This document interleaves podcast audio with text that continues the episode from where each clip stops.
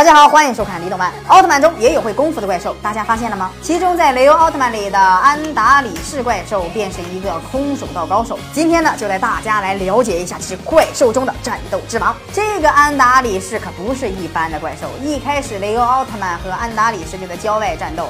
安达里士有一条大尾巴，在战斗的时候，尾巴也是他的秘密武器，因此他的实力不在雷欧奥特曼之下。安达里士拥有高强的战斗技能，双方在战斗的时候，安达里士将雷欧奥特曼的双手和双脚固定住，之后用尾巴疯狂的攻击雷欧奥特曼。还好赛文奥特曼的人间体诸星团攻击了怪兽，安达里士的尾巴救了雷欧奥特曼，否则雷欧那就输定了。在 MAC 的攻击下，安达里士先行撤退了，他化成人类的模样去空手道道馆踢馆去了。没错，像李小龙一样去踢馆了，因为他的格斗能力异常的厉害，再加上关键时刻还能用尾巴攻击，所以道馆里没有一个人是他的对手。就当众人要群殴安达里士的时候，朱星团及时制止了众人。朱星团与安达里士互相知道对方的身份，但是却没有发生争执。朱星团询问了安达里士战斗方式，并且加强凤元的训练，让两个人打他一个，使他受尽了苦头。在一次训练的时候，他得到了灵感，看台上的小朋友不慎跌了下来，凤元用双脚将其接住，于是凤。元想到用类似的方法战胜了安达里士，所以当安达里士再次来踢馆的时候，被雷欧奥特曼击败，因为身份被识破了而巨大化。但是如今的安达里士已经不是雷欧奥特曼的对手了，所有的招式都被雷欧奥特曼破解，